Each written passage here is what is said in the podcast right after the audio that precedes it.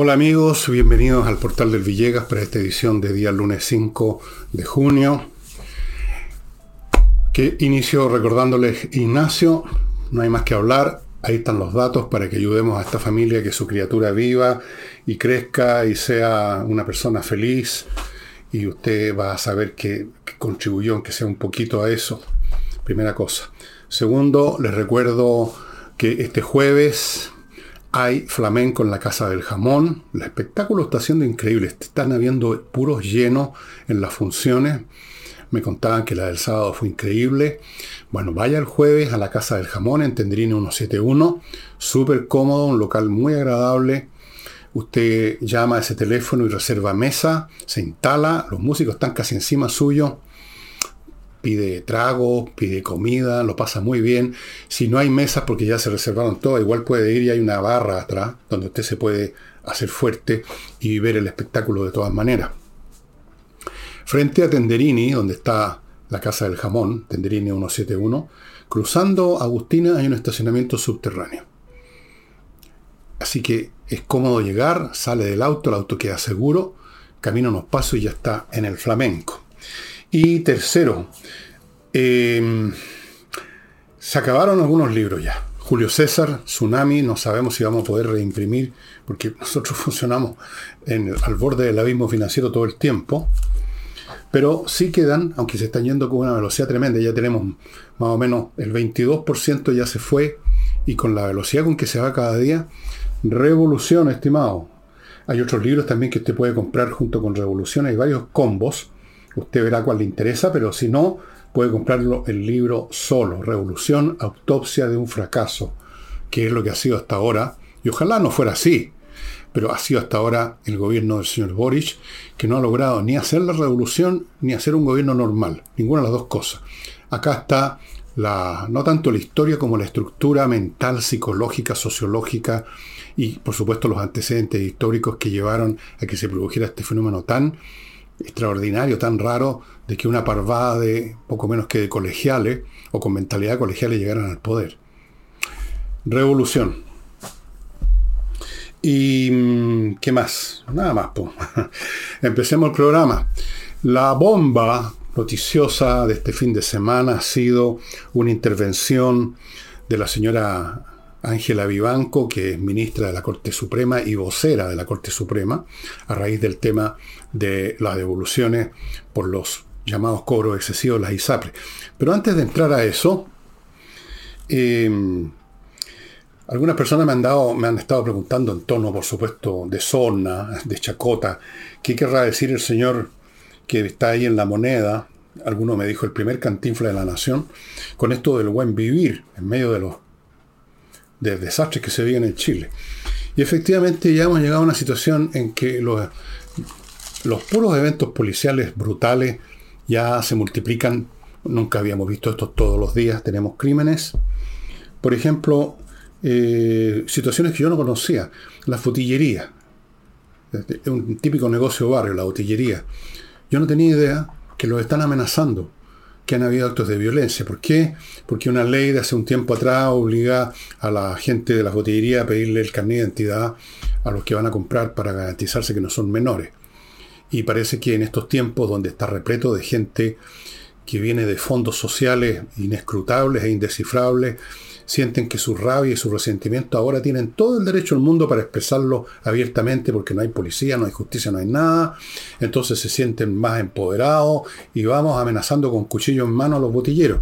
Así que la Asociación Gremial de Dueños de Botillería hablaron de estas amenazas, de muerte incluso, y piden que esto, esta, esta, esta disposición legal que los obliga a ser ellos los fiscalizadores de quién es el que está comprando se cambie. Pero fuera de eso han habido asesinatos. En la madrugada del domingo, de ayer, hubo un homicidio en Puente Alto y, y otro en Huechuraba, ambos acuchillados. Otro homicidio en Talca, un hombre joven acuchillado. De repente se ponen de moda los cuchillos, en otro momento son las granizadas de balas. Esa es la situación que estamos viviendo en Chile todos los días. Pero es buen vivir. ¿eh? Yo no sé en qué mundo paralelo vive este personaje que está en la moneda? Buen vivir. Mientras todo se viene abajo, buen vivir. Vamos ahora a la señora Vivanco. Lo que dijo la señora Vivanco en una, en una entrevista, que es que la devolución de estos cobros excesivos de las ISAPRE solo corresponderían hacérselo a aquellas personas que demandaron en su oportunidad a las ISAPRE, que presentaron un recurso y entraron por lo tanto en la mecánica judicial. Los otros solo tendrían derecho, o sea, los que no presentaron demanda y que habrían sufrido cobros excesivos, eh, podrían tener derecho a, a cambiar, ajustar los planes para que eso no siga sucediendo. Esto fue, como lo describió un político, un bombazo. Un bombazo. Un bombazo que disparó Schramnel fragmentos de metralla para todos lados. Entre otras cosas, como denunciaron algunos políticos de oposición, que el gobierno en su momento no tuvo el mínimo de diligencia, abro paréntesis, pedirle diligencia, pedirle examen de las cosas en detalle a esta tropa que llegó a la moneda, a estos cabritos, llenos de clichés y de folletería, pero con poco conocimiento de las cosas en concreto, es pedirle peras al olmo. No se preocuparon de consultar a la Corte Suprema, y así lo dijo la señora Vivanco, acerca de quiénes serían los que tendrían derechos a devolución. Quedó en el aire eso. Eso es uno de los fragmentos de la metralla de esta bomba. Luego tenemos... ¿Qué pasa con la ley corta entonces?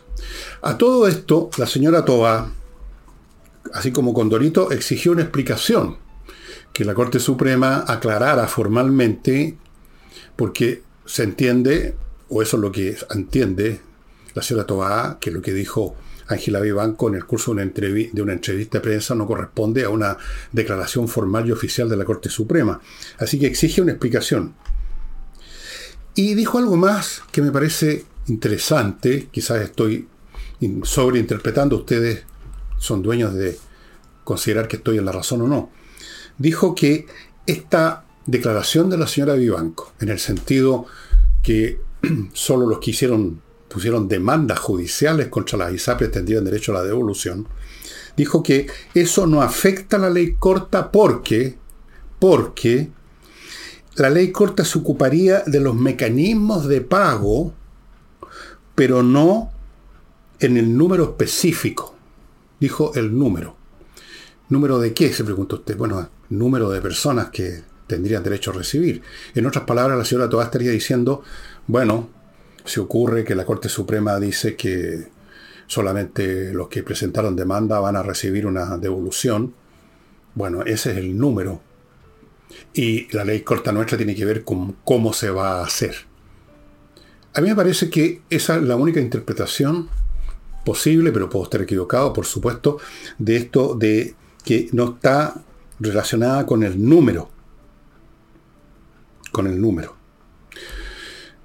Esto se junta con una declaración de Boris que no es la primera vez que la hace en el sentido de que ellos van a, están abiertos, siempre están abiertos, yo no sé a qué, abiertos de qué, están abiertos a, a ver modo de que esta cosa no afecte el pago, eh, el mecanismo, no sé a qué más está abierto. El señor Boris está abierto a que para que las ISAPRES no, no se derrumben. Yo creo que eso es mentira, simplemente. Yo creo que el señor Boris una vez más está mintiendo con esa cara de palo que tiene, porque si hay algo que sabe hacer Boris, entre las muy pocas cosas, aparte de pegarse discursos de tres horas y tanto para decir cosas fantasiosas, sabe mentir con cara de palo. Incluso cuando ha dicho una cosa distinta una hora antes, da lo mismo, no se arruga. Entonces, yo no le creo. Yo creo que él y toda su gente, o gran parte de su gente del gobierno, quieren que se vayan abajo las ISAPRE. Pero no quieren que se les culpe a ellos. Por eso que he dicho en muchos programas que la Corte Suprema les sirvió maravillosamente, es la zarpa del gato que saca las castañas del fuego. Ellos quieren echar abajo la ISAPRE, como quieren echar abajo la AFP, como quieren demoler las instituciones militares, como quieren demoler carabineros, ya voy a ir a eso más rato, como quieren demoler la educación privada, como quieren demoler las decencias morales básicas con sus enseñanzas que brotan todos los días del Ministerio de Educación, donde están preocupados más del sexo que de la matemática o del castellano. Ellos, eso es lo que quieren, esa es la agenda. Si es cuestión de leer el programa señor Boris, es cuestión de ver los puntos que iban en la proposición constitucional, ese es el ideario de ellos. Entonces, yo no le creo a Boris nada de lo que dice porque ya ha probado que sabe mentir y miente con mucha frecuencia. Quizá ni siquiera tiene conciencia que miente, porque el mentiroso que miente demasiado pierde finalmente de vista cuál era la verdad. Se le olvida completamente y ya en ese sentido se convierte en un mentiroso profesional porque como no sabe distinguir la verdad de la mentira, dice las mentiras como que fueran verdades, sin manifestar ningún signo del mentiroso que sabe que está mintiendo. Ya no sabe que está mintiendo. Así que le salen súper bien. Y mucha gente ingenua, que en este país sobra, se la creen. Pero en cualquier caso, todo esto está en veremos. ¿Qué va a pasar con la ley corta? ¿Qué va a pasar con las votaciones para esa ley corta? ¿Qué va a pasar con la llamada oposición? ¿Qué va a pasar con si la ley corta la van a modificar un poco o no? ¿Qué va a pasar con esto de quienes tienen derecho a recibir los cobros excesivos? ¿Qué va a pasar eso está por verse en los próximos días, semanas.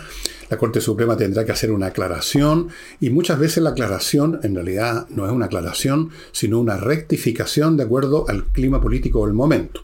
Porque a estas alturas ya no sabemos hasta qué punto instituciones que se supone que son autónomas del Ejecutivo son influidas por medios lícitos o ilícitos, por presiones institucionales o por presiones personales sabemos lo que tú hiciste, sabemos qué es lo que te gusta, tenemos videos tuyos, qué sé yo. Estoy especulando, por supuesto.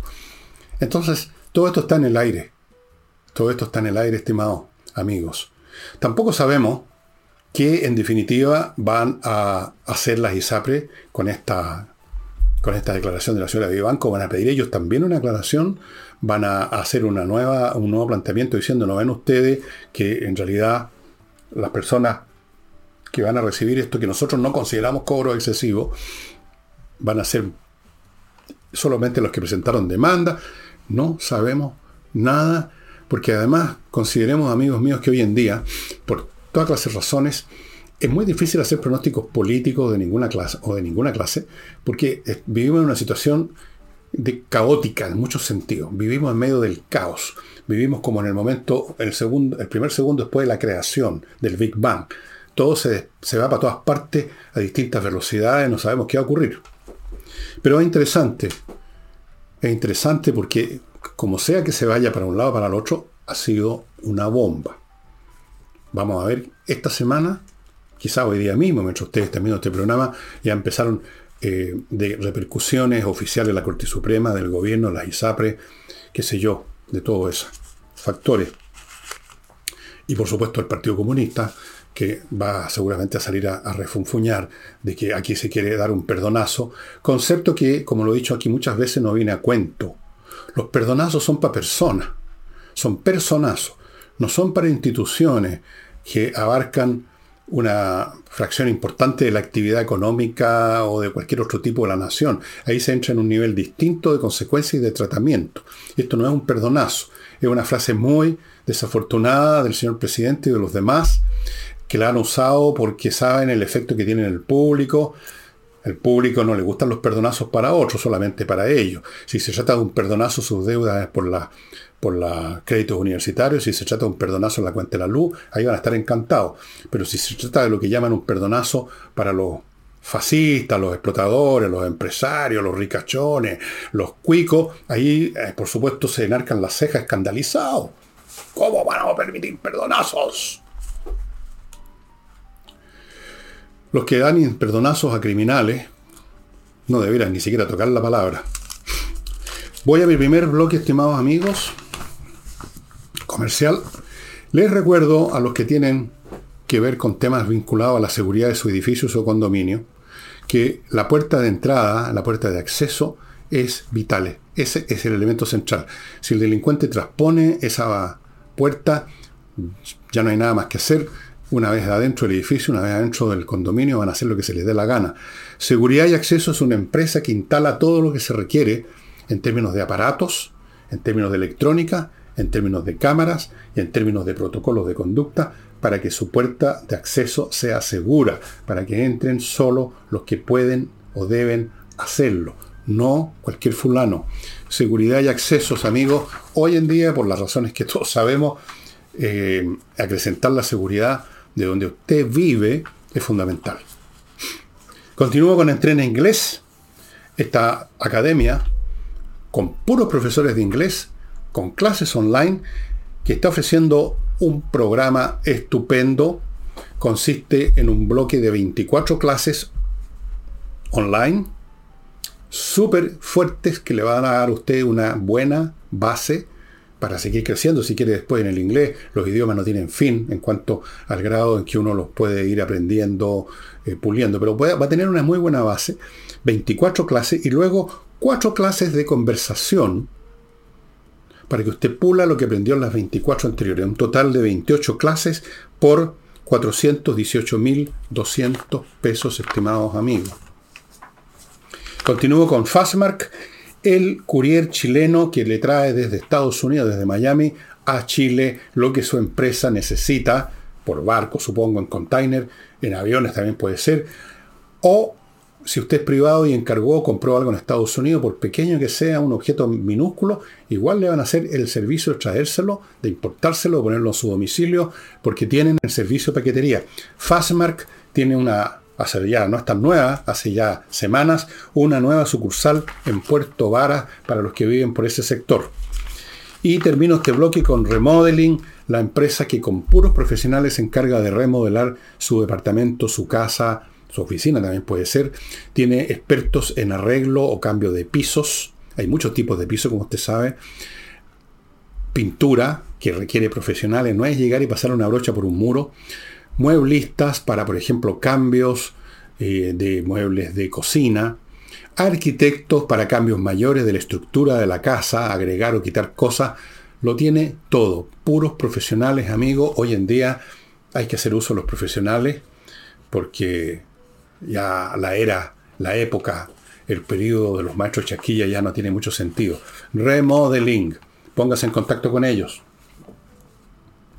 Eh, Decía entonces que vamos a estar en el curso de la semana qué va a pasar con este tema, con los efectos la onda de choque y los fragmentos de esta bomba que soltó la señora Vivanco. Vaya a saber uno si detrás de esto hay de toda clase de manejos oscuros que uno no conoce, para finalmente encontrar una salida de que no se venga abajo el sistema de ISAPRES que produciría un shock financiero y de salud tremendo. Entre otras cosas, me parece que la señora Vivanco mencionó a propósito que ninguna organización del Estado, ni el Ministerio de Salud, ni la Superintendencia de Salud, eh, fue a consultar nada a los tribunales, a averiguar nada, sino que simplemente tiraron esta cuestión de la ley corta así, como quien tira mierda al río, como se decía antiguamente. Vamos a ver qué pasa. Parece ser que el gobierno, que ha afrontado un desastre y un fracaso tras otro en su consultas populares, va a funcionar de acuerdo a una nueva, a un nuevo mantra. Como ustedes saben, por razones psiquiátricas o psicológicas que algún día investigaré, si no lo he hecho ya parcialmente en alguno de mis libros, las izquierdas en general, y quizás podríamos generalizar a los miembros de todo, de toda doctrina de reforma, nuevas religiones, nuevas estructuras, nuevas utopías, tienden a ser muy charlatanes muy palabrero, buenos para el... Para hacer cosas, no. Para, darse, para gestionar bien, no. Pero para hablar, como lo hizo Boris, pueden estar horas de hora, como lo hacía Fidel Castro. Me acuerdo discursos de seis horas de duración de Fidel Castro. Todo esto para explicar por qué había fracasado la zafra. Fracasaba todos los años, por supuesto, y había que dar una explicación. Hablaba y hablaba. Bueno, van a sacar una nueva frase, un nuevo principio, que se llama Reordenamiento con principios. Algo así como vamos a mantener nuestros principios, pero los vamos a reorganizar un poquito. En vez de partir con este, vamos a partir con este otro. No sé qué concepto de orden tienen. Yo creo que ninguno. Pero la frase suena bien para los oídos receptivos de los partidarios de Boric. Pero yo me pregunto qué significa esto realmente. ¿Qué significa? ¿Hasta dónde va a llegar el reordenamiento? ¿Qué efecto va a tener para el país el reordenamiento? ¿Cuáles principios? ¿Cuáles principios, señor Boric? Nuestros principios. ¿De qué principios está hablando? ¿Se refiere usted a los temas de la agenda? ¿Es un principio querer echar abajo la ISAPREO y la AFP? ¿Es un principio o una política pública, mala, pero política pública?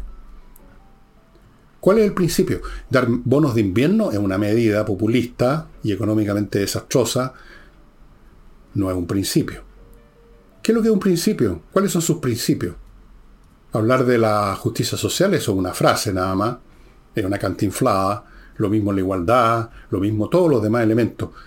Es, en principio, sus principios no son más que una palabra.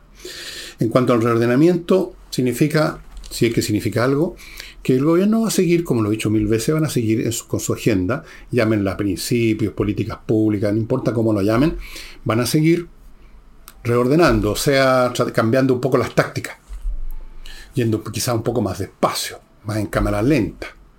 Pero en ningún sentido van a cambiar sus principios, como los llamo Boric.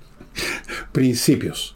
El principio de demoler el, modelo neoliberal, que ellos tanto detestan, aunque son todos hijos del modelo neoliberal, por eso se educaron mal, pero se educaron, por eso comieron, por eso los vistieron, porque estaban en el modelo neoliberal.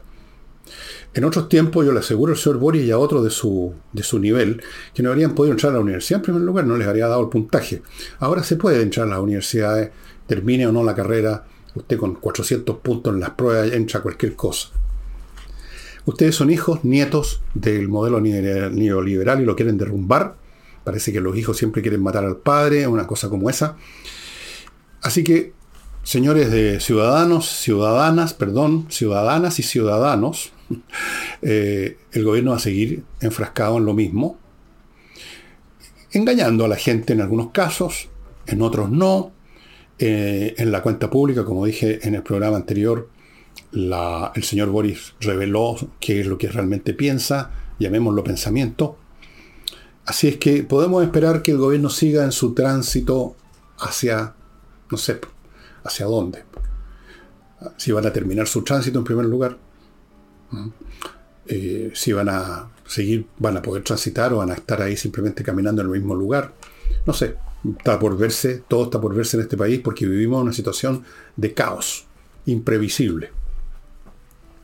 Y a propósito del gobierno, la comisaria política del gobierno, la señora Vallejo, dijo que a propósito de lo mismo, a propósito de los principios probablemente, pero usó otra, otra otro lenguaje. Dijo, habrá compromisos que se cumplirán sí o sí. Esa frase que se puso de moda. Sí o sí. Sí o sí. O sea, sí o sí significa, ¿estén acuerdo ustedes, el pueblo chileno, o no? ¿Voten a favor o en contra de nosotros o no? ¿Nos apoyen o no? ¿Nos den un buena, una aprobación o no en las encuestas? ¿Nos, nos insulten en las calles o no? No importa, sí o sí vamos a seguir en lo mismo. Ahora, la otra pregunta es, dos preguntas. ¿A qué compromiso específicamente se refiere? ¿A qué llama compromiso la señora Vallejo? Pero más importante todavía, ¿con quién se comprometieron? Ellos creen que la situación política, sociológica y psicológica que vivían las masas chilenas hace dos años siguen vigentes. Que si hubiera una elección hoy día, Boris volvería a sacar el mismo, la misma votación que la vez anterior, que entre paréntesis fue mayoritaria dentro de un grupo minoritario de gente que fue a votar. No, no, no se olviden nunca de eso. Está convencido el gobierno, y a Vallejo, que se firmó un compromiso como en una notaría pública con el país. Pero, ¿con el país? Porque aquí uno se puede hacer un montón de preguntas el país hoy es la ciudadanía de hoy, lo que piensa y quiere la ciudadanía de hoy, no lo que pensaba, quería y creía la ciudadanía de hace dos años. Primera cosa, con cuál tiene un compromiso el gobierno. O es simplemente el compromiso con su propia gente, con, la gente izquierda, con el Partido Comunista. Es un compromiso con el Partido Comunista, del cual el señor eh, presidente de la República es su relacionador público en la moneda. Es un compromiso con los iluminados. Es un compromiso con, con ciertos poderes internacionales que están operando algunos en las Naciones Unidas y otros de otra manera. ¿Con quién es el, con los alienígenas? ¿Con quién es el compromiso? ¿Y qué nos importa el compromiso que ustedes crean tener a nosotros los chilenos, que hemos manifestado claramente que no estamos con ustedes? El 60 a 66%, yo calculo dos tercios del país, o más, yo diría que ya a esta altura el 70%, es completamente contrario a todos los compromisos que crea tener el gobierno, con todos los principios que enarbola el señor Boric. Ese país que los llevó al poder en un rapto de desenfrenada idiosía, ya no existe. Hasta los más lerdos se pegaron el alcachofazo. Y la lección nos la dio a todos los chilenos lo que vimos durante el proceso de la primera convención, Asamblea Constitucional. Y lo hemos visto y lo hemos entendido viendo y escuchando en distintas oportunidades al propio presidente de la República. Entonces, ¿de qué compromiso está hablando la señora? Y en todo caso, le importa un huevo al país lo que la señora Vallejo piense del sí o sí, pues. ¿Saben lo que puede hacer con el sí o sí, Vallejo? Ok.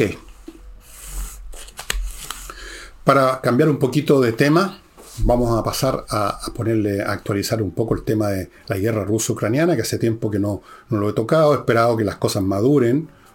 Eh, y les voy a hablar de eso apenas me haga cargo de mi segundo bloque, amigos, que lo inicio con esta empresa Torch, de Antorcha, supongo, sí, que pone a su disposición una variedad de linternas increíble. Ahora les voy a mostrar un tercer ejemplar que tengo acá lo tengo dentro de la caja, no lo voy a sacar, pero van a ver ustedes lo suficiente.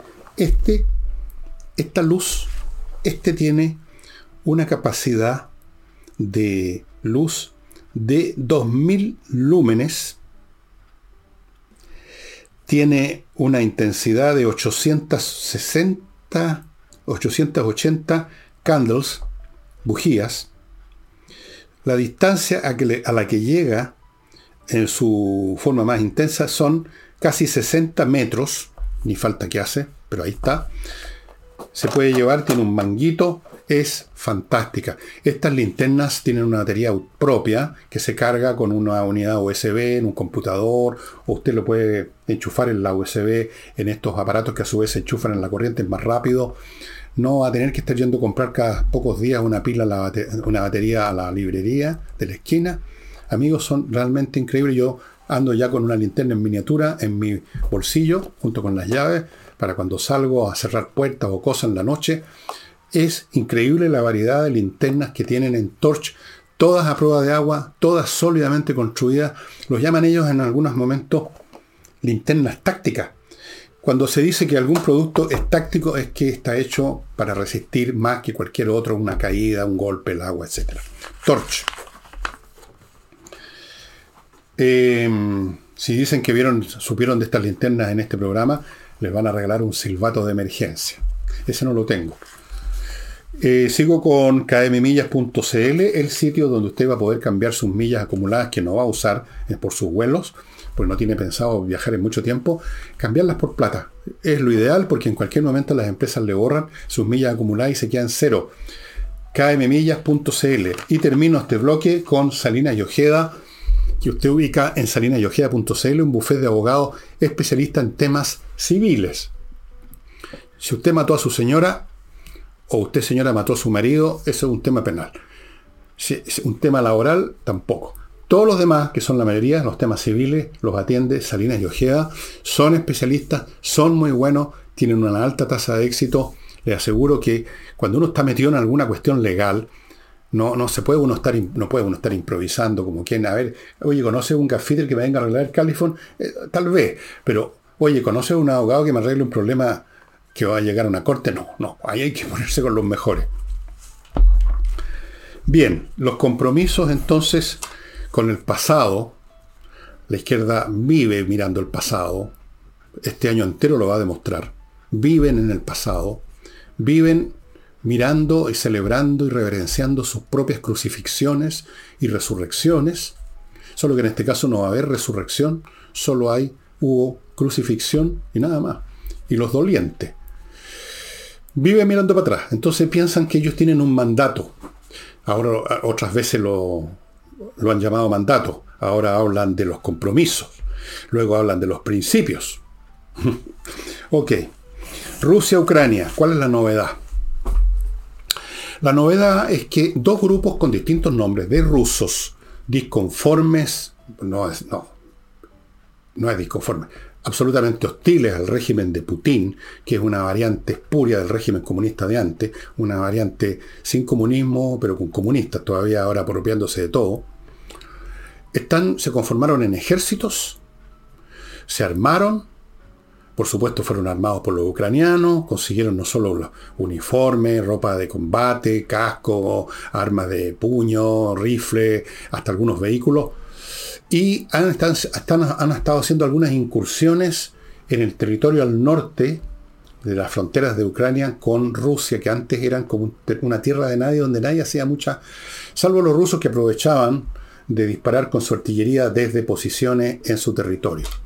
Bueno, estos grupos de rebeldes rusos, son dos distintos, han hecho raids de no poca profundidad, ¿no? Han entrado a, villas o ciudades pequeñas que están a unos 30, 40, 50 kilómetros de la frontera.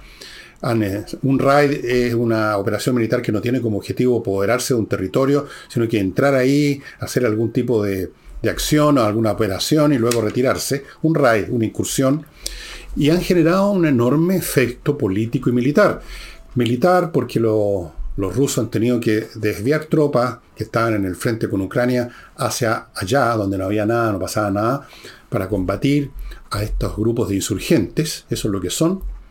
Y político, porque ahora el pueblo ruso que estaba viendo la guerra por televisión y que se mamaba y se creía todos los cuenteos de Putin, porque es un pueblo acostumbrado a que les mientan, como todos los regímenes que han sido totalitarios y que lo siguen siendo hasta cierto punto, son crédulos, se creen todo, y ahora la, guerra, por lo menos en algunos sectores, no muy, no muy lejos del frente, pero no muy cerca tampoco, están viendo llegar la guerra a sus puertas, porque estos grupos de insurgentes han llegado, han puesto, han atacado a soldados rusos, han destruido vehículos rusos, eh, ha habido una serie de acciones que han significado que los rusos tienen que evacuar sus villorrios a esas ciudades que están cerca de la frontera, y luego para combatir a los insurgentes han tenido que hacer lo mismo que han hecho con las ciudades ucranianas, bombardearlas y demolerlas para no darles un cobijo a los insurgentes. Esto ha tenido un tremendo efecto. Súmese a eso una incursión de drones a Moscú. Llegaron unos drones ucranianos a Moscú. No iban cargados con una tremenda carga de explosivos. Era más bien una demostración de que nosotros también podemos llegar a sus ciudades. Ustedes no son intocables. Señores de Rusia, ciudadanos rusos, nosotros también podemos llegar y si quisiéramos dejar caer bombas, ahora no. No hubo daños prácticamente en esta incursión. El único daño es un edificio que ustedes pueden haber visto en un video que tiene en la parte más alta del edificio una parte de la fachada con algunos daños menores. No murió nadie. Como resultado de que uno de estos drones fue derribado por la artillería rusa y los restos se estrellaron, porque siguen avanzando los restos, la ley de la inercia, recordarán ustedes, y chocaron contra el edificio. Ha cambiado eso las cosas bastante. Segundo, la contraofensiva ucraniana en, en, escala grande todavía no se produce, sino que se está produciendo lo que yo imaginé, no sé si lo hablé aquí en este programa o no, o lo pensé por mi cuenta y se me olvidó contarlo acá. Y yo imaginaba que la mejor estrategia en este momento no era entrar a atacar con varias columnas de blindado, con todo, digamos, el aparataje clásico de una operación militar en gran escala, sino que era mucho más conveniente multiplicar eventos menores a lo largo de todo el frente que vayan produciendo un efecto mucho más importante que romper una línea defensiva y es romper la moral de los soldados rusos y del alto mando ruso que no saben por dónde van a venir las cosas. De repente los atacan por acá, de repente entra un grupo de soldados ucranianos y qué sé yo, sabotean un, un depósito de municiones. Por todos lados, los soldados rusos que están en las trincheras, que están en las posiciones, eh, sabiendo lo que pasa en otros lados, no saben cuándo les va a llegar el golpe de verdad. Ha sido muy desmoralizador y se han seguido multiplicando las rendiciones de soldados rusos. Han seguido las divisiones dentro del aparato militar ruso entre las fuerzas del grupo Wagner de Progroshin, creo que se llama, y los generales del ejército regular ruso. Ha sido muy desmoralizador y todavía los ucranianos no atacan en fuerza en dos, tres o cuatro locaciones que yo creo que va a ser, van por lo menos van a atacar en tres puntos ya en gran escala, están en esta operación de demolición de la moral y de sembrar la confusión en el alto mando ruso. Realmente muy inteligente la, la estrategia ucraniana, estimados amigos. Además han ganado tiempo para ir mejorando su armamento, mejorando sus comunicaciones, mejorando el uso de drones, que ya los están usando por cientos, no solo para vigilancia y para afinar la puntería de la artillería, sino que dejan caer bombas. Ustedes pueden haber visto videos donde se ve un grupo de soldados rusos en una trinchera y la bomba que va cayendo y que los mata, o los hiere, los mutila, los deja fuera de combate. Ha sido realmente muy interesante. Eh, este Amenazar sin ejecutar me recuerda la frase de un famoso gran maestro de ajedrez, Aaron Nimzovich, que decía, la amenaza es más fuerte que la ejecución. Esto de que no se sabe por dónde va a venir el golpe produce un efecto mayor que el golpe mismo que por lo menos define ya de qué se trata la situación, qué es lo que tenemos que hacer. Cuando no se sabe lo que hay que hacer, cuando las amenazas están pero no están, no se ejecutan, podría venir por otro lado, es mucho más potente. Y yo creo que esa es la estrategia que han estado ocupando ahora los ucranianos. ¿Cuándo se va a producir la contraofensiva de verdad? Cuando entren columnas de tanques, cuando con uso combinado de fuerzas como corresponde a las doctrinas militares modernas, o sea, no solo tanques, sino que infantería, ataques aéreos, todo junto y al mismo tiempo para generar confusión y para multiplicar la sinergia militar. ¿Cuándo va a ser esto? Pronto. ¿Pero qué significa pronto? ¿Una semana? ¿Un día? ¿Un mes? No más que un mes, más que un día. Yo creo que entre una y dos semanas vamos a tener novedades aproximadamente. El presidente de la Corporación de la Producción y el Comercio, don Ricardo Meves, se va a reunir con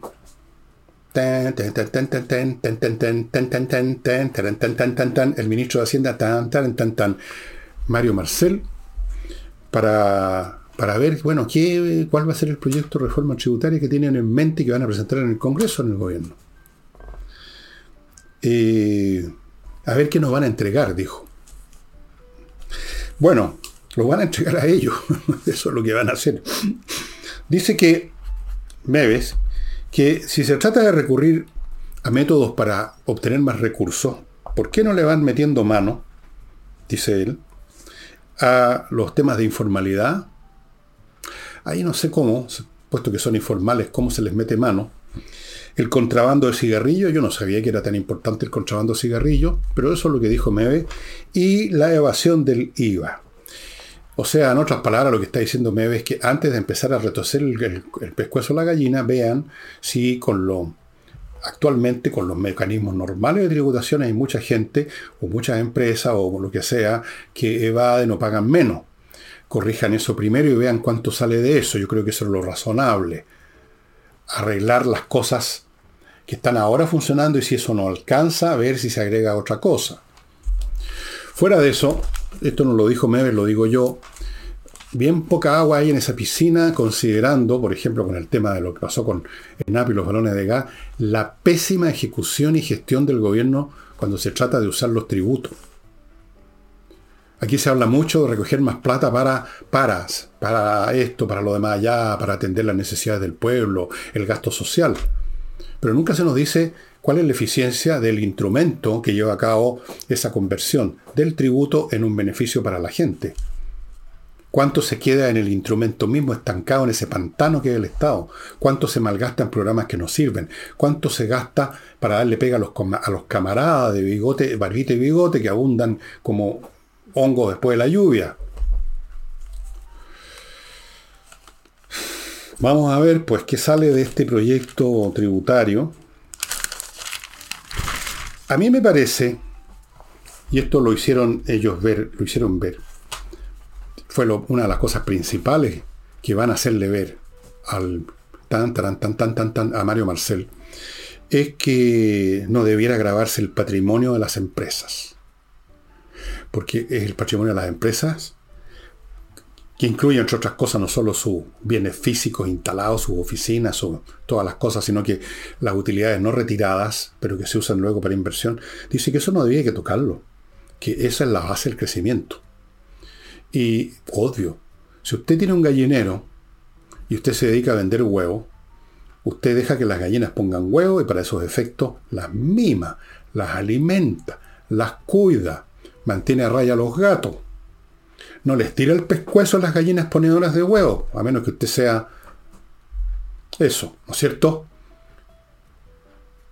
Pero este no es un gobierno, este no es un régimen, esto no es una casta gobernante que tenga una cercanía siquiera lejana con el tema económico. Ellos viven en el mundo de la fantasía, del cantinfleo, de los grandes principios, de los compromisos, del palabreo, del buenismo, como dicen algunos con, buenas intenciones, porque yo lo llamo más bien huevonismo, creo que es más exacto eso que buenismo. O sea, la mentalidad del niño. Si usted tiene un niño, ya sabe cómo piensan los niños. Eh, no calculan cómo se hacen las cosas, cómo se pueden hacer las cosas, sino que piensan en términos de propósito y fines finales. Yo quiero ir de vacaciones, quiero pasarla bien, pero resulta que el papá no tiene plata para pagar las vacaciones. Pero eso no importa, ellos están preocupados de los fines nada más. Yo quiero tal cosa. Yo quiero que la gente tenga un buen vivir, como dice el propio presidente de la República. El buen vivir, ahí tienen ustedes un ejemplo de buenismo, por no decir la otra cosa. Buen vivir. ¿Cómo se llega a eso? Yo creo que el buen vivir parte por tener pega, para poder pagar bien, a producto de buen vivir, para poder tener plata para pagar la cuenta de luz, el agua, la corriente, poner un plato caliente en la mesa por lo menos una vez al día, pagar la, escolaridad de los cabros chicos, ir una vez a la, por lo menos cada dos semanas al cine, pagar la internet. Por ahí parte el buen vivir. Después sigue la tranquilidad ciudadana, señor Boris, salir a la calle sin que a uno lo vayan a cuchillar. Todos los días están matando gente. O amenazando, como dicen los dueños de la botillería. O rayando, o destruyendo. Por ahí parte el buen vivir también. El buen vivir continúa con niños que están en colegios que están enseñando matemática, historia, esto, y no a, sobarse las, las espaldas para aprender a, ver cómo se construyeron a lo largo de la historia los modelos viriles y femeninos y desconstruirlo y todas esas payasadas. Por ahí también eso se asocia con el buen vivir. El buen vivir se asocia con pensar de que mañana el país va a ser un poco más rico, que yo voy a ganar un poco más de plata, que voy a poder cambiar el auto, que voy a poder salir de vacaciones, que voy a poder, digamos, vivir en paz, que no me van a matar a la salida de la casa o a la llegada a la casa. Eso es buen vivir. Cosas cooperacionales. Pero ellos no viven en el mundo de las operaciones, viven en el mundo de las oraciones, de Señor mío, dame por favor que salga, me vaya bien en la prueba de matemática a pesar de que no he estudiado nada. Ese es el, buenismo. Eh, antes de terminar el programa con algo relacionado con carabineros, les quiero recordar a compreoro.com, donde usted puede comprar oro y plata, ambos metales en su forma de lingotes o de moneda en el caso del oro lingote de todos los portes, ambos metales con casi un 100% pureza certificado por la Universidad Católica, ambos metales un excelente resguardo financiero para cualquier cosa porque son objetos valiosos en sí que usted tiene en sus manos. Además, compre oro, le está comprando usted oro si quiere venderles. Si tiene una joya con oro y no le interesa conservarla, vaya a la dirección que aparece a mi derecha, a la izquierda de su pantalla, señora, señor, y ahí le van a comprar el oro. Continúo con Lomas de Millaray, un proyecto inmobiliario fantástico en la comuna de Los Muermos, región de los lagos, donde le ofrecen a usted unas parcelas en un lugar precioso, que usted puede verificar que es así, entrando al sitio de ellos, lomasdemillaray.cl, hay un video para que usted vea, estas parcelas tienen ya electricidad soterrada, caminos interiores amplios, no un senderillo, agua potable, fibra óptica, se entregan desde el año, desde el próximo año, y hay de todos los precios partiendo desde las 900 UF si paga al contado, amigos. Vaya a ver ese paisaje en lomasdemilleray.cl. Sigo con Patricia Stoker.com, un grupo de profesionales que registra su marca comercial la protege, la renueva, la defiende en Chile y en el extranjero. Súper importante tener registrada la marca comercial o puede tener tremendos bochornos más tarde con los frescos de siempre que andan buscando oportunidades para meterse plata al bolsillo sin hacer nada más que haber registrado una marca antes que usted. patriciastocker.com Continúo con Villa Flores, una empresa que se dedica, como lo dice su nombre, a preparar y poner a su disposición los más hermosos arreglos florales. Más de 400 composiciones con distintas flores, distintas formas a su disposición. Los profesionales de Villaflores atienden sus dudas, tienen una plataforma digital y van a darle un 15% de descuento con el código F Villegas. Vuestro servidor Fernando. Fern para los amigos, F Villegas para Villaflores. Continúo con el Learning Group, que está ofreciendo ahora este grupo de emprendedores exitosos que están dando, cursos, están dando cursos para que usted sea también un emprendedor exitoso. Están dando ahora un curso relacionado con el remate. Les voy a descontar los detalles, porque aquí los tengo. Cómo invertir en remate de propiedades, que es toda una ciencia. No es cuestión de ir a, un remate, ¿eh? donde hay un tipo con un martillito. No, no, no, no, no. Cómo ubicar una cuestión. Cómo, en fin, tiene, es un arte. ¿Qué hacer después con la propiedad que remató? Cómo amononarla para ponerla en venta. Todo ese negocio inmobiliario desde el punto de vista del remate, cómo invertir en remate de propiedades en el Learning Group, estimados amigos, que está ofreciendo este curso en unos días más. Póngase rápidamente en contacto con ellos si le interesa. Es una actividad muy atractiva tiene más complejidad de lo que usted cree, eso lo hace más entretenida y pueden haber muy buenas posibilidades de excelentes negocios. Learning Group. Y dos cositas más. Hey, ya sabe, Ángel Hey, a propósito de propiedades, el corredor de propiedades, el corredor inmobiliario más rápido que hay en Chile. Punto. ¿No me cree? Póngase en contacto con él y que le cuente cómo venden. Y termino con miclimo.com que le entrega la mejor climatización por todas las razones que le he dado mil veces, así que no las voy a repetir. Lo único que les voy a decir es que se pongan en contacto lo antes posible.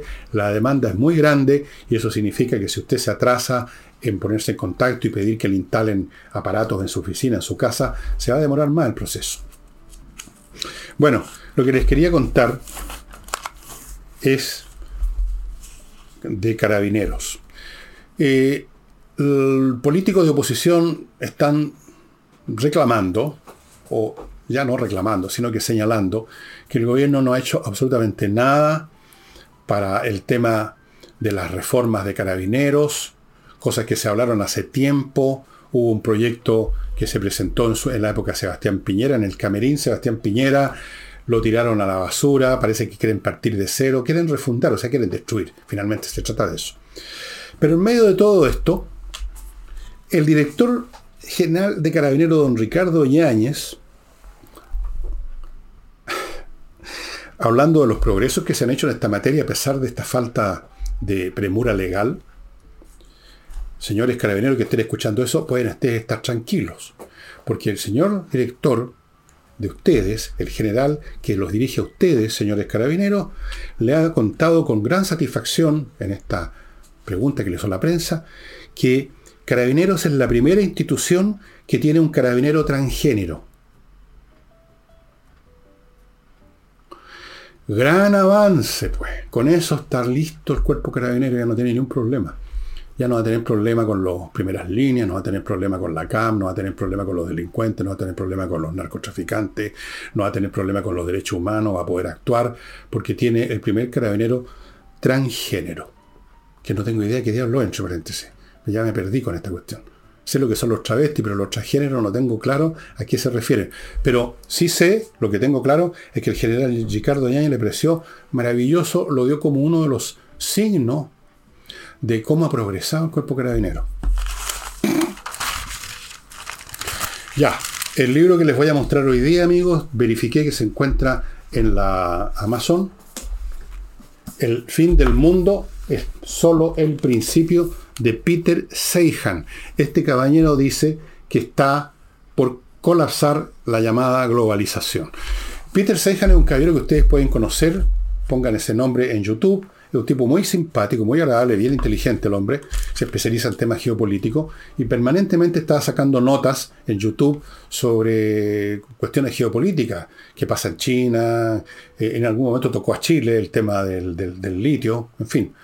En general es un hombre que le gusta pronosticar días del juicio final sobre la base de algunas variables como la variable demográfica y otras. Y aquí, sobre la base de esa variable y otras, tema de energía, eh, predice que la globalización se va a desintegrar.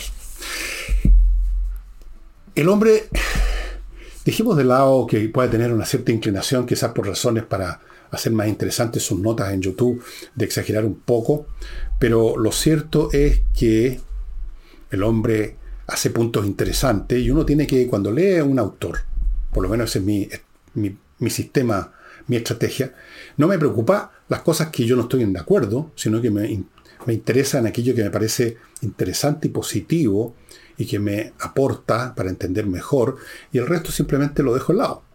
Y aquí hay muchas cosas interesantes. Por lo demás, no sería la primera vez, amigos, que la humanidad, después de avanzar por en cierta dirección y de cierta manera, se pega una crisis pero la caballa es grande y hay un retroceso, hay una edad media, hay una edad oscura.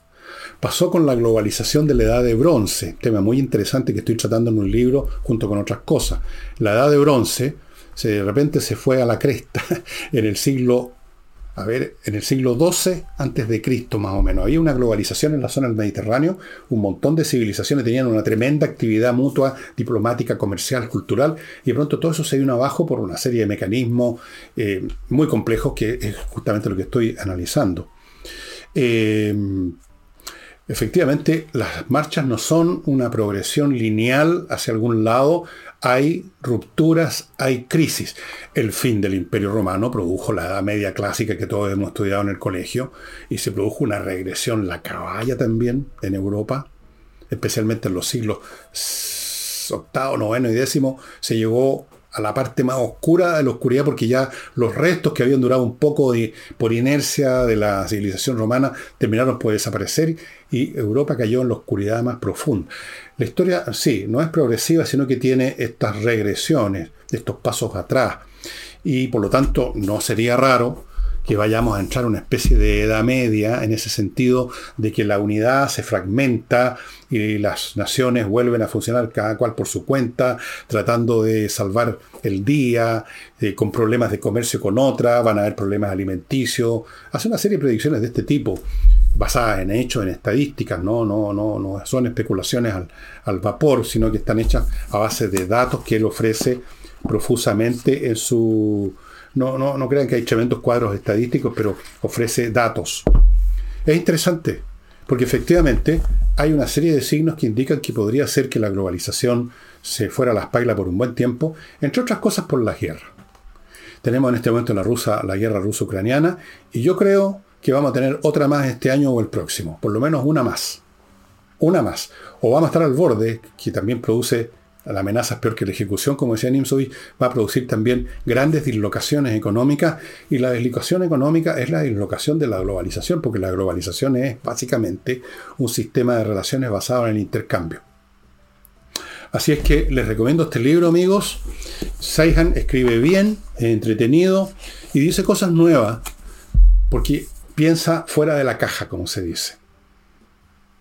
¿Quién se ha atrevido a decir que este era el fin de la globalización? Bueno, antes hubo alguien que habló del fin de, la el fin de la historia. Este, un poquito menos, más modesto, es el fin simplemente de la globalización. Mapeando el colapso de la globalización de Peter Seihan. Les recomiendo que lo vean en YouTube. El tipo es muy entretenido. Trata qué es lo que está pasando en China. Doomsday para los chinos también por un tema de económico y sobre todo demográfico.